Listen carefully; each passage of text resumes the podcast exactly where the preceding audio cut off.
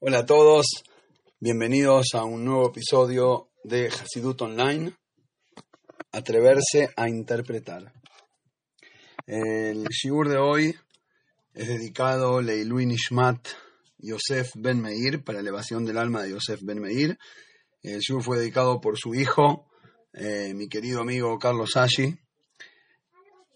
Y la verdad que yo había prometido en un momento atrevernos a interpretar el mismísimo Leilui Nishmat, que es como muchas veces empezamos eh, estos podcasts, ya que están dedicados en memoria de alguien.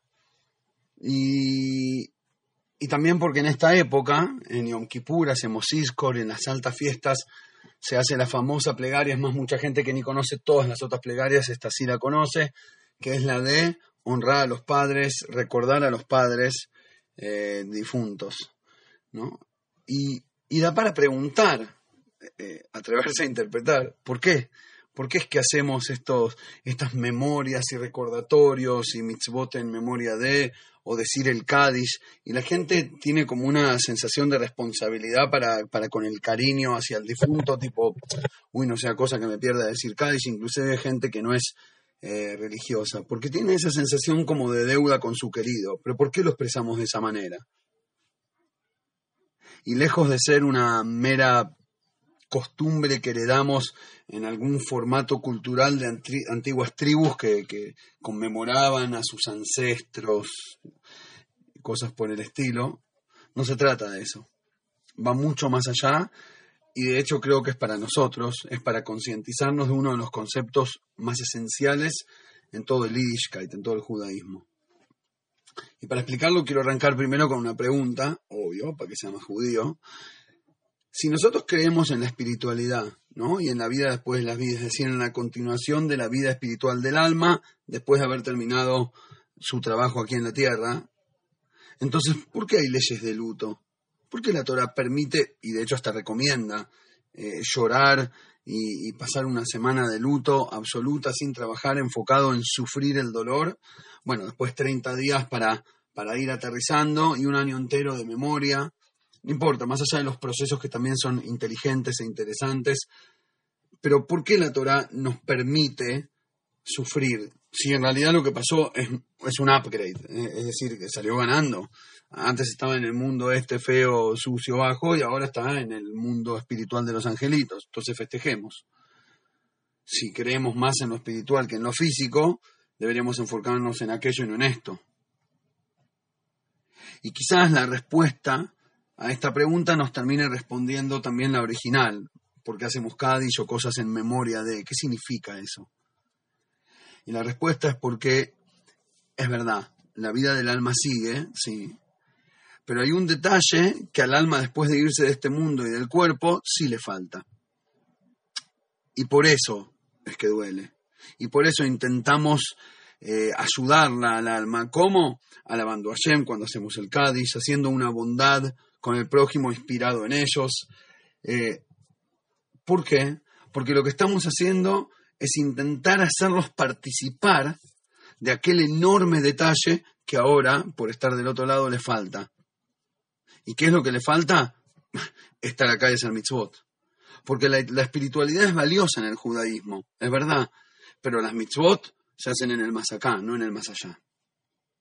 Levantarle la valija a un amigo, cargar con el peso de alguien, ya sea físicamente, ayudarlo a mudarse o espiritualmente, que a veces cuesta inclusive más, cargarle la mochila a alguien se puede hacer solo en este mundo, no en aquel. Me hace acordar una historia, creo que de las mejores que escuché del Rebe, en los años 50, creo 51, 52, recién, a, eh, digamos, el Rebe joven en el inicio de su, de su liderazgo, em, la gente todavía no lo conocía de cara en todo el mundo, no había la, la, comunicación que hay hoy en día, WhatsApp, eh, fotos, diarios internacionales en todos los países, no, no, no había todo ese desarrollo y por lo tanto existían Hasidim, por ejemplo, que vivían en Rusia cuando el Rebe ya estaba en Estados Unidos, en New York, y no lo conocían, es decir, recibían por carta tres meses después una imprenta, una cijada del Rebe imprenta y la podían estudiar y seguir sus enseñanzas, pero no lo conocían personalmente. La cuestión es que este Josid, que de alguna manera logró escaparse de Rusia en años cincuenta y pico, llega a la mañana con el tren con el subte de New York eh, hasta el barrio, eh, digamos, eh, hasídico en Brooklyn, a donde se iba a instalar, que es el barrio del Rebe, y parece que se baja en una estación antes, para los que conocen, en Nostrand Avenue y no en, en Kingston. Se bajó una estación antes y ahí son como cinco cuadras larguísimas y el tipo estaba con todas las valijas, todo, y bueno, eran, no sé, las siete de la mañana, y tempranito, seis y pico, entró a cargar solo, transpirando, volviéndose loco, viste esos momentos incómodos de la vida solo con cuatro valijas, y de repente ve a un Josid por la calle de enfrente caminando y lo nota y le dice, hola, yo le maneje, te noto un poco, ¿necesitas ayuda? Sí, le dicen Irish, ¿no? Le contesta, sí, recién llegó al aeropuerto, salí de Rusia, ah, mira, qué lindo, ah, que te vaya bien acá, todo lo mejor. Sí, déjame que te ayude, le dice. Bueno, gracias. ¿Hasta dónde vas? Hasta tal y tal calle. Bueno, y, y, y, era el Rebe, ¿no? Que venía de su casa, venía por eh, Brooklyn Avenue y, se encontró en la mitad del camino con el tipo y al final lo ayudó a llevar las valijas hasta la casa. Y el hombre no sabía que era el Rebe. El Rebe tenía ya desde el principio una, una impronta, no sé cómo decirlo, un respeto, un hombre muy conocido espiritual y físicamente. Entonces, es como tipo el que hablaba con el Rebe, como que temblaba de intercambiar dos, dos palabras por la importancia espiritual, digamos. Y de repente, este Josid, que era re Josid fanático del Rebe, pero bueno, no sabía que el Rebe era eso que estaba viendo. La cuestión es que, bueno, le, llevó las valijas hasta la casa, que te vaya bien, suerte, nos vemos en el templo, chau. Y cuando el tipo llega a Seven Seventy se da cuenta que el que le cargó las valijas charlando con él en el camino era el mismísimo Rebe y se quería, como dijo Coras, tragame tierra. Eh, y después de eso, después del rezo, se acercó a Rebe y dijo, Rebe, le pido mil perdones, le juro, no, no sabía que usted jamás hubiera, no sé cómo decirlo, hacer eh, hacer uso de una persona, tipo, tipo no, es, no, es, no es un honor de parte mía que usted me tenga que cargar a mí mis valijas, le pido mil perdones. Y el rey le pone cara como de, no te puedo creer, como cara de no me hinches. Y el hombre, como confundido, le dice, en serio me, disculpo. Y le dice, no, no entiendo, ¿pero qué? Porque me consideran que entonces no me dejan hacer mitzvot. Claro, como yo soy espiritual, no me dan la posibilidad de hacer las mitzvot reales de la vida. ¿Para qué estamos acá en este mundo? Para eso, literalmente, para cargarles las valijas a alguien. El Baal dice que venimos 70, 80 años a este mundo con tal de hacerle un favor a alguien alguna vez. ¿Podría esa ser la única razón para la cual tu alma descendió al universo? ¿Y, qué? Porque soy chadik, no me dejan hacerlo, ¿no? Ok. Las mitzvot son solo para la gente común. Y sí, parece que sí. Para la gente que está abajo, con los pies en la tierra. En otras palabras, este Leilu Nishmat, hacemos una mitzvah en para mérito, elevación del alma de, no es una mera admiración a lo supremo. No es que nosotros estamos acá abajo y como seres religiosos y creyentes miramos para arriba y decimos, oh, almas. No, no, no, no. No es para mirar para atrás y para arriba, es al revés. Es para ayudarlos a ellos a seguir mirando para abajo y para adelante. Es realmente un cambio de perspectiva absoluta entender el proceso este de Leilu Nishmat y hacer mitzvot en memoria de. Y bueno, pensando en todo este concepto, no pude evitar conectarlo con el nombre de quien hacemos hoy el Shibur en memoria de él, Yosef Ben Meir, saltó así enseguida, porque Yosef significa que siga, agregar, multiplicar, seguir, y Meir es iluminar. Y bueno, esa es la idea de Leilu Nishmat. Yosef Ben Meir, que lograr, los que estamos acá, seguir iluminando por y para ellos. El segundo tema que queríamos interpretar hoy es, obviamente, conectado, relacionado con Yom Kippur, el Día del Perdón, que está viniendo el, lunes que viene. Estamos en los 10 días de Teshuvah, los 10 días previos al, Día del Perdón. Es decir, el perdón viene con una antelación de nuestra participación, es decir, primero nosotros hacemos Teshuvah y después hacemos nos termina de sellar para un año bueno y dulce, así es el formato. Es como si ya está establecido en el judaísmo que lo que viene de arriba para abajo es únicamente una consecuencia de lo que generamos de abajo para arriba. Es decir, Hashem formó un sistema mediante el cual si vos te haces cargo, yo respondo. como que nos da la responsabilidad de alguna manera y siempre enfatizamos en estas clases la responsabilidad nuestra, ¿no? el protagonismo de abajo para arriba, ser socios de Hashem, elegir la vida de manera activa. Hablamos mucho de este tema, pero hoy quiero enfocar, quiero pegar la vuelta a 180 grados e irme del otro lado, quiero ver la otra cara de la Teshuvah y del perdón divino. ¿A qué me refiero con otra cara de la Teshuvah y del perdón divino? Había un, un hombre de negocio famoso americano, no me acuerdo, pero del tamaño de Warren Buffett. Buffett, eh, gran inversor, conocido, etc. Y una vez en, una conferencia de prensa, así, un montón de gente mirándolo con las cámaras, le dicen, ¿qué recomienda usted a los inversores principiantes? ¿Cómo invertir su dinero para multiplicar su riqueza? ¿Cómo, cómo se gana plata? Digamos, tirame un tip, ¿no? Vos que la hiciste también. Y el tipo dice, sí, el tip que tengo es que la mejor manera de hacer dinero y la más rápida, la más efectiva, es ir al casino. Y se quedan, se quedan todos así. Eh, you said what? No lo entendían. Y un minuto después agarra y dice, sí, claro, hay que ir al casino como dueño. No dije que quiera jugar. Como estás hablando de en qué negocio invertir, en las empresas que manejan casinos pero me pareció buenísimo el quiebre que hizo con su inteligencia. El humor es, llevar a alguien por un lugar y después quebrar, y ahí es donde nace la risa del chiste, que piense que iba para un lado y va para el otro, pero más allá del sentido del humor, el concepto es maravilloso y profundo. Porque muchas veces vemos algo desde una sola perspectiva, estamos seguros que eso es lo que es, pero la misma idea la puedes ver desde atrás y es otra cosa, y por ahí mucho más valiosa. Y queremos hacer eso hoy con la Teyuba la Teshuvah, pero no desde nuestro lado, lo que hacemos, cómo, eh, cómo mejorar, cómo elevarnos, cómo cambiar, sino hablar de qué pasa del otro lado de la Teshuvah, del otro lado de Kippur, de quien perdona, no de quien pide perdón. ¿Qué le pasa, Shem, cuando nosotros nos ponemos todos humildes y reconocemos errores y decidimos cambiar? ¿Qué generamos espiritualmente en el plano superior?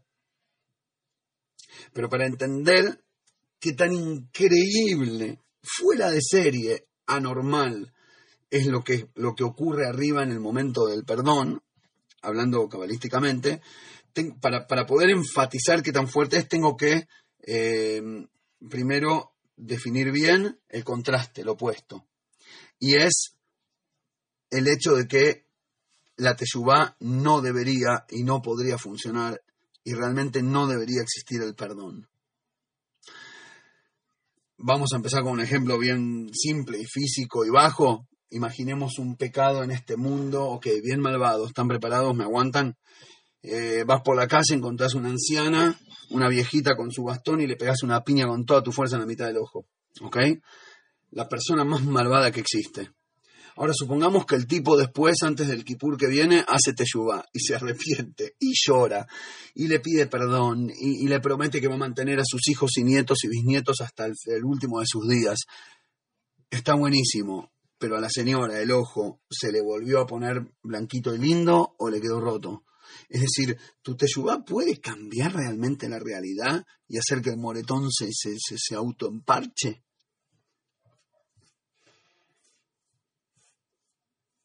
si, nos metemos en uno de los conceptos cabalísticos, eh, hoy voy a entrar profundo porque me, inspiré con explicar algo complejo, uno de los conceptos más centrales y famosos de la Kabbalah es el Tzimtzum y el Seder Ishtalshelut, que vendría a ser la contracción y el orden de desencadenamiento.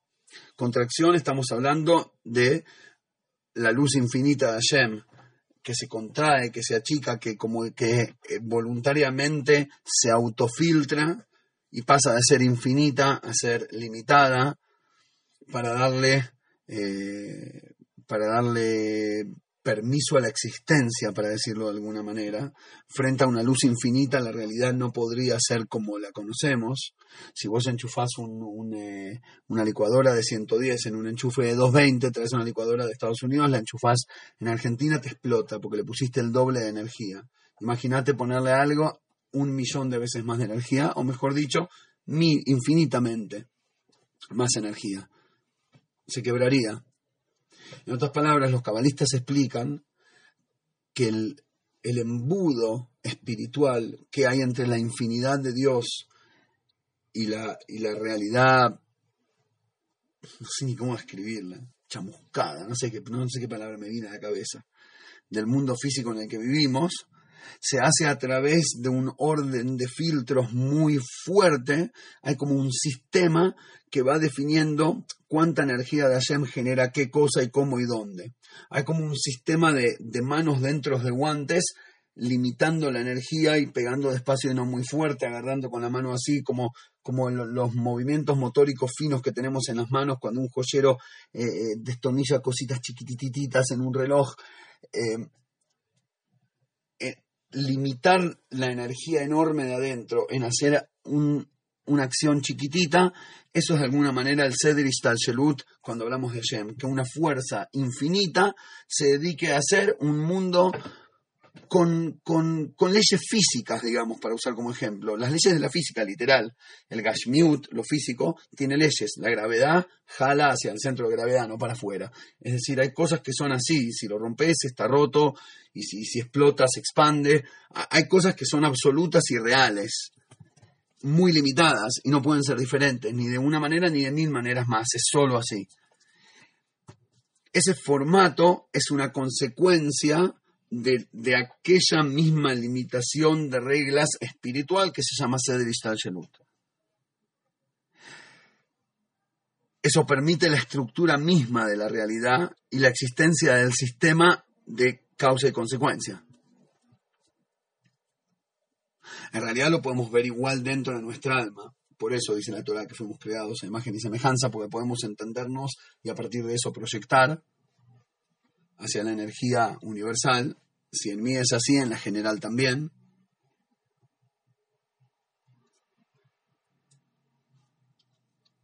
Y entender que dentro nuestro también tenemos un sistema, una estructura interna de nuestra realidad, más allá del físico, ¿no? Que el cuerpo funciona de esa manera, a nivel psíquico, en la mente, en el alma, también tenemos un sistema que si, que si al ser humano le haces así, reacciona así, o le provoca tal cosa. Ahí encontramos el secreto de la Teshuvah, el perdón, la Teshuvah desde arriba me refiero, ¿no? El, perdón divino, la limpieza, el, el, ¿cómo se llama? La capará, fíjame una palabra, em, la limpieza que viene de arriba. Y cuando entendemos la grandeza de la Teshuvah nos vamos a dar cuenta, y perdón que lo diga, lo tiro así como, como palito en el medio, yo creo que la gran mayoría de nosotros ni siquiera creemos en la Teshuvah nosotros digo todos los que hablan de la Teshuvah, de todos los que tienen el concepto y lo leen y creen en él y, perdón, eh, como se profesan esa, esa creencia, no se la creen. Cuando entendamos de en serio qué es lo que hace la Teshuvah, veremos qué revolucionaria es y qué tanto ni nos dimos cuenta de lo que estábamos hablando. Estábamos hablando de una energía nuclear y, la tratábamos como un, como un caramelo. Y acá viene la pregunta, ¿realmente creemos que uno puede cambiar? ¿Que existe en tu esencia interna algo más que una mera máquina genética automática de sobrevivir y reproducirse? Y si logramos llegar a aquella energía interna, ¿creemos que nos daríamos cuenta que es una energía infinita Hashem que tiene la capacidad de quebrar toda estructura? inclusive las cosas reales, tirar para atrás el moretón de la anciana. ¿Existe? Espiritualmente hablando. Y la respuesta, según el Hasidut, sí. Y eso lo explica basado en un pasuk, que la verdad que esta explicación sobre este pasuk, si no la hubiera, si no la hubiera dicho el Rebe, le hubieran hecho censura, le hubieran prohibido, estaría prohibido decirla pero me puedo atrever a decirla porque ya la dijo alguien más grande. Anda a pelearte con él si te atreves. Y escuchen lo que dice porque es increíble. En la tefilada de Yom Kippur, en el rezo de Kippur, decimos: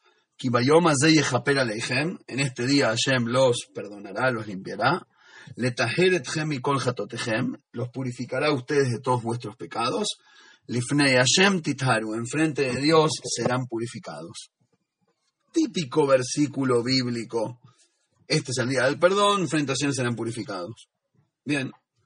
Viene Hasidut y explica lo siguiente. ¿Qué significa Lifnei Hashem Titaru? Delante de Hashem serán purificados. Ustedes saben que en muchos idiomas, delante y detrás, también significa eh, más arriba o más abajo, estar por delante o por detrás de algo, es decir, estar mejor o peor. Hay una relación ahí etimológica. Y el Hasidut dice que en hebreo lifnei significa delante, pero también significa antes que. Si yo estoy eh, antes que vos en la cola de la caja del supermercado, ani faneja, estoy delante de vos. Lifnei es estar adelante de, más arriba de, más allá de, por encima. Y explica, y explica el, el, siguiente, me vuelvo loco. Lifnei Hashem titaru, por encima de Dios se van a purificar. Ahora sí que nos confundiste. ¿Qué es por encima de Dios se van a purificar? Perdón, ¿qué significa por encima de Dios? Si es que existe la expresión. Y número dos, ah, ¿qué tiene que ver por encima de Dios purificarse? Como si fuera que la purificación depende de una dirección geográfica. Y la respuesta es impresionante. Cuando dice Lifnei Hashem, el nombre de Dios que utiliza es Yud Kei Vav Kei. Y la Kabbalah explica que esas cuatro letras, la Yud, y después la Hei, y después la Vav, y después la Hei, esas cuatro letras no son solo letras de un nombre que suena de una manera determinada, sino representan el Seder Istalselut, el orden a través del cual, el orden de filtros y de cortinas a través del cual va descendiendo la energía divina para generar la realidad y para generar las reglas mismas. A medida que va filtrándose, cada filtro se transforma en la limitación de esa regla de la realidad que está creando ese formato, si lo reducimos en un, en un em, em, ¿cómo se dice? El, plan, el plano que utilizan los arquitectos, si lo reducimos a, un, a un ejercicio, es Yud Kei Vav Kei. No vamos a entrar ahora al detalle de cómo, pero básicamente, cuando hablamos del nombre de Dios, ¿qué es el nombre? El nombre es lo que yo utilizo para llamarte. El nombre no es lo que vos sos. Si te llamás eh, Juan, vos no sos Juan, vos sos vos. Y la gente cuando quiere relacionarse con ese vos que hay adentro lo llama Juan. Juan es la manija de la olla, no la olla misma. Y, eso pasa con el nombre de Hashem. El nombre de Hashem no es la esencia divina, es el formato de Tzimtzumim, el formato de filtros y contracciones a través del cual expresa su esencia hacia nosotros, es el camino de la conexión, no es Él, es lo que lo conecta a Él con nosotros. Esos son los nombres de Hashem. De hecho, por eso hay un montón de nombres. Si creemos en Hashem Echad, hay un solo Dios y no varios, ¿por qué tiene 80.000 nombres Dios en la Tefilá y en la Torah? Y la respuesta es porque los nombres no estamos hablando de él, estamos hablando de las maneras en las que se comunica. Es como cuando yo me comunico con vos de manera intelectual, me llamas así. Cuando me comunico con vos de manera emocional, me llamas así. Y cuando te hago un chiste, me llamas así. Son diferentes nombres, pero hay una sola esencia. Los nombres son los caminos de autolimitación en los cuales se inviste para generar resultados. Y la teshuvá, el perdón, ocurre cuando vos alcanzás ese lifnei Hashem, cuando lográs, posicionarte por encima del sistema, inclusive del mismísimo sistema creado con Hashem. Cuando vos haces teshuvá honesta y de lo más profundo de tu alma, llegás también a lo más profundo de Hashem, que es esa infinidad de luz divina a donde todo el sistema de puntuación queda obsoleto llegaste a la esencia de Hashem, que está por encima del sistema que él mismo creó. Ya sea el sistema natural o el sistema religioso o el sistema de, de conexión con él. Cuando vos lográs, siendo tan honesto, que llegaste a tu propia esencia, llegar también a la esencia misma de Hashem, te conectás con ese nivel de Hashem que, que es anterior a haberse investido en sus ganas de jugar al mundo. Y cuando digo anterior, me refiero en, nivel dimensional, no en cronológicamente. No tiene que ver con tiempo, sino con nivel, como cuando yo digo, em, él está por encima de él, no es que, se le subió encima, sino que es más inteligente, ¿no? Em, y de esta manera, antes de Hashem haberse investido en sus ganas de crear un universo, antes de haberse vestido dentro de la ropa del dador de la Torá, estaba él solo en su esencia infinita. Y por lo tanto, con tu teshuvah honesta desde tu profundidad, buscas encontrar su profundidad. Por eso decimos Mimaakim Keratija Hashem, desde las profundidades mías y hacia las tuyas, te busco Hashem. Quiero ir desde lo más profundo de mí hasta lo más profundo de vos y dejarme de perder el tiempo con las vestimentas exteriores que solo nos separan. Me quiero conectar con Él, no con su rol. Y si lo lográs, quebraste todo el sistema que definía tu error como malo. En la esencia del infinito absoluto Insof hay simpleza, no complejidad. No hay un sistema ni finalidad impuesta. Hashem es verdaderamente infinito y por lo tanto va más allá de lo que vos hagas, sino de quién sos. Una vez ahí ya no hace falta perdonar. Una vez ahí ya estás puro, porque el efecto negativo del error a ese nivel no llegó, ya que el sistema que lo define como equivocado todavía no había sido creado.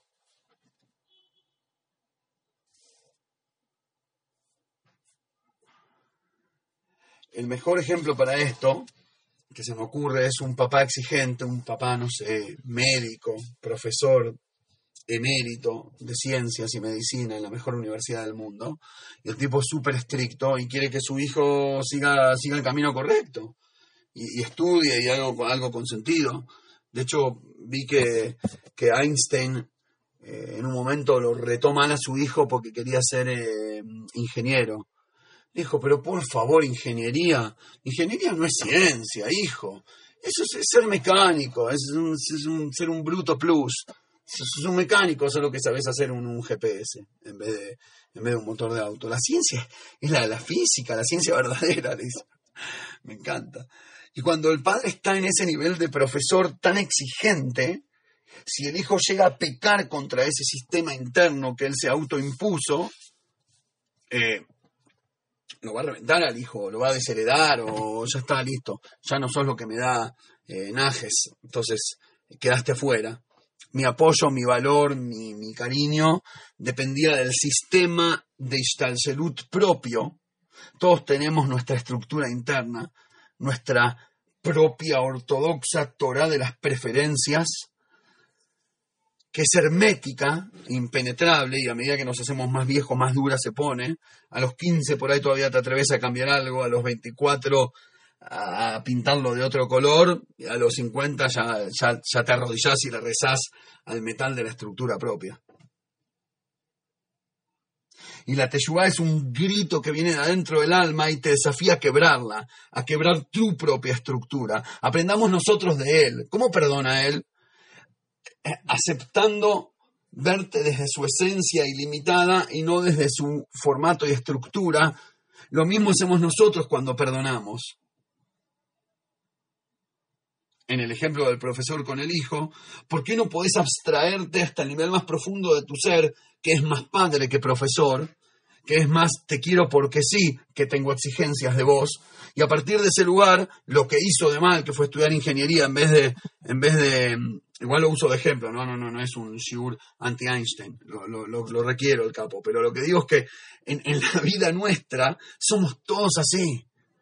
No importa, algunos con sus cuestiones emocionales, otros con sus cuestiones intelectuales, otros con sus traumas, otro con la mochila que llevan y otro con la religión en la que creen. No importa cuál es el formato que te autodibujaste. Lo único que estás haciendo es esconder la infinidad de llama dentro tuyo. Por eso el rezo más importante de estos 10 días es Abinu Malkeinu, en la Numele Gelata, una tremenda declaración, Padre nuestro, Rey nuestro, no tenemos rey fuera de ti. Ahora que alguien me lo traduzca de manera moderna, porque ¿qué significa? ¿Que no lo considero a Donald Trump Dios? Come on. No hace falta ser muy religioso para eso. Eh, ¿Qué significa no tenemos otro rey en vez de vos?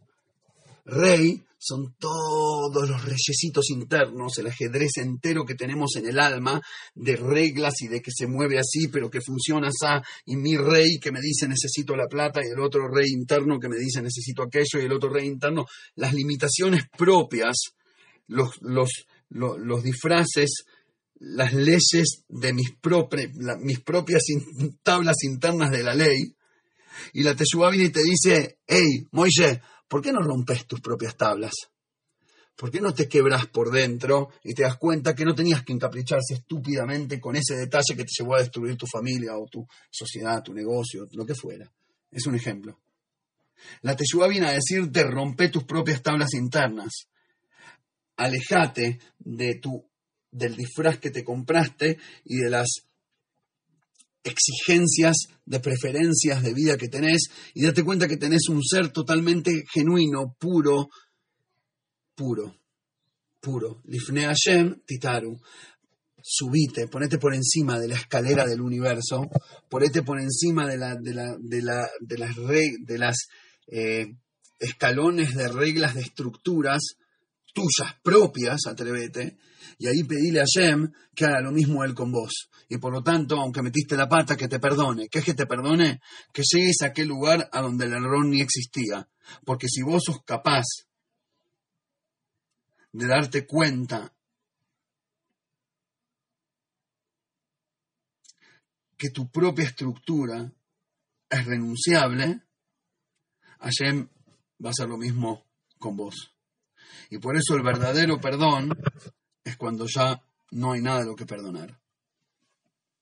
Ojalá que nosotros aprendamos a quebrar nuestras estructuras internas, a ser más libres, más infinitos como nuestra esencia, más conectados con la verdadera esencia de Hashem, y que recién después de ahí, cuando tenemos página blanca, empezar de nuevo, claro que sí, con las reglas y las estructuras que me impuso, porque obviamente son para nuestro bien, pero atrevámonos por 10 días hasta el fin de Kippur a trascender.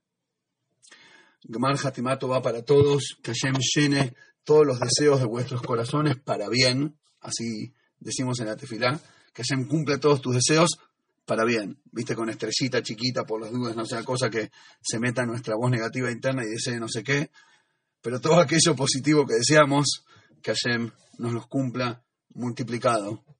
Shanato Baume, para todos.